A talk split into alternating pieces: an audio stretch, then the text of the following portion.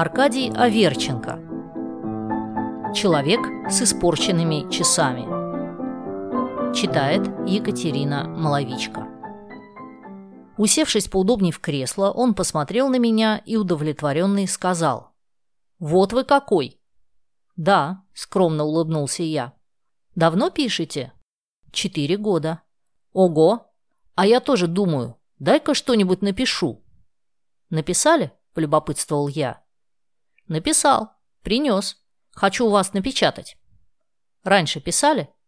«Нет, другим была голова занята. А нынче с делами управился, жену в имение отослал. Ну, знаете ли, скучно. Э, думаю, попробую-ка что-нибудь написать. Вот, написал и притащил. Хе-хе. Почитайте новоявленного Байрона. Хорошо-с. Одну минуту. Кончу корректуру и тогда к вашим услугам. Это был длинноносый, немолодой человек в черном сюртуке и с бриллиантом на худом узловатом пальце. Он осмотрел свои ноги и, улыбнувшись, сказал, «А приятно, когда везет». «Кому?» «Да вот, например, вам. Пишете, зарабатываете деньги, вас читают».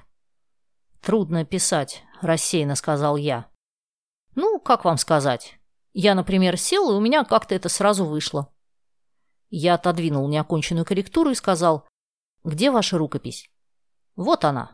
Условие 15 копеек строка, а следующие вещи по соглашению.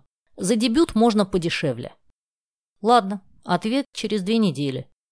Я бросил косой взгляд на начало лежавшей передо мной рукописи и сказал, «Кстати, нельзя писать «Солнце сияло на закате небосклона». Ну, ничего, добродушно усмехнулся он. Исправите. Это первые шаги. Ну, я пойду. Не буду отнимать у себя и у вас драгоценное время. Он вынул часы, взглянул на них и сказал с досадой. Вот анафемические. Опять стали. Испортились? Спросил я. Да, давал чинить, ничего не выходит. Да уж, эти часовые мастера. Позвольте я посмотрю их. Может быть, что-нибудь можно с ними сделать. Он удивленно посмотрел на меня. А вы и часы можете починить? Отчего же? Пустяки. Я взял протянутые им часы, открыл заднюю крышку и стал внимательно разглядывать комбинацию колесиков и пружин. Ну-с, попробуем. Я взял перочинный ножик и ковырнул механизм. Два колесика отскочили и упали на письменный стол. «Ага», – удовлетворенно сказал я. «Ишь ты, подлые!» Нащупав пальцем тонкую, как паутина, спираль, я подцепил ее ногтем и, размотав, вытащил. Заодно вынул и два каких-то молоточка, соединенных дужкой. «Ну, что?» – спросил писатель, с недоумением следя за моей работой.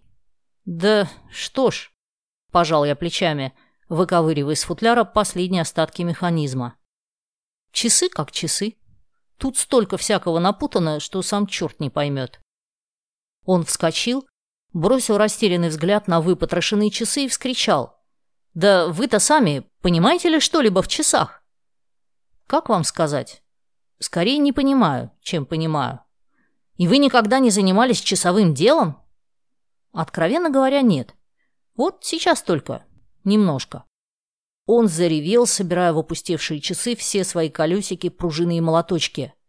«Так какого же вы, дьявола, ни черта ни смысла беретесь не за свое дело?» Заревел и я. «А вы-то тоже! Какого вы, дьявола, взялись за литературу ни черта в ней не смысля? Что ж, по-вашему, починять часы труднее, чем написать хорошее литературное произведение?» Потом мы оба сразу остыли. Он засмеялся и сказал. «Ну, черт с вами. Если эта моя вещица не подойдет, принесу другую». «Ладно», — согласился я. «Если еще будут у вас часики, притащите их. Может быть, мы оба в конце концов научимся». Спасибо, что послушали эту аудиокнигу. Если вам понравилось, подпишитесь на мои каналы «Слушатель» и «История о песнях» в ваших любимых приложениях и в Телеграм. И, конечно, поделитесь с друзьями. Я ценю вашу поддержку.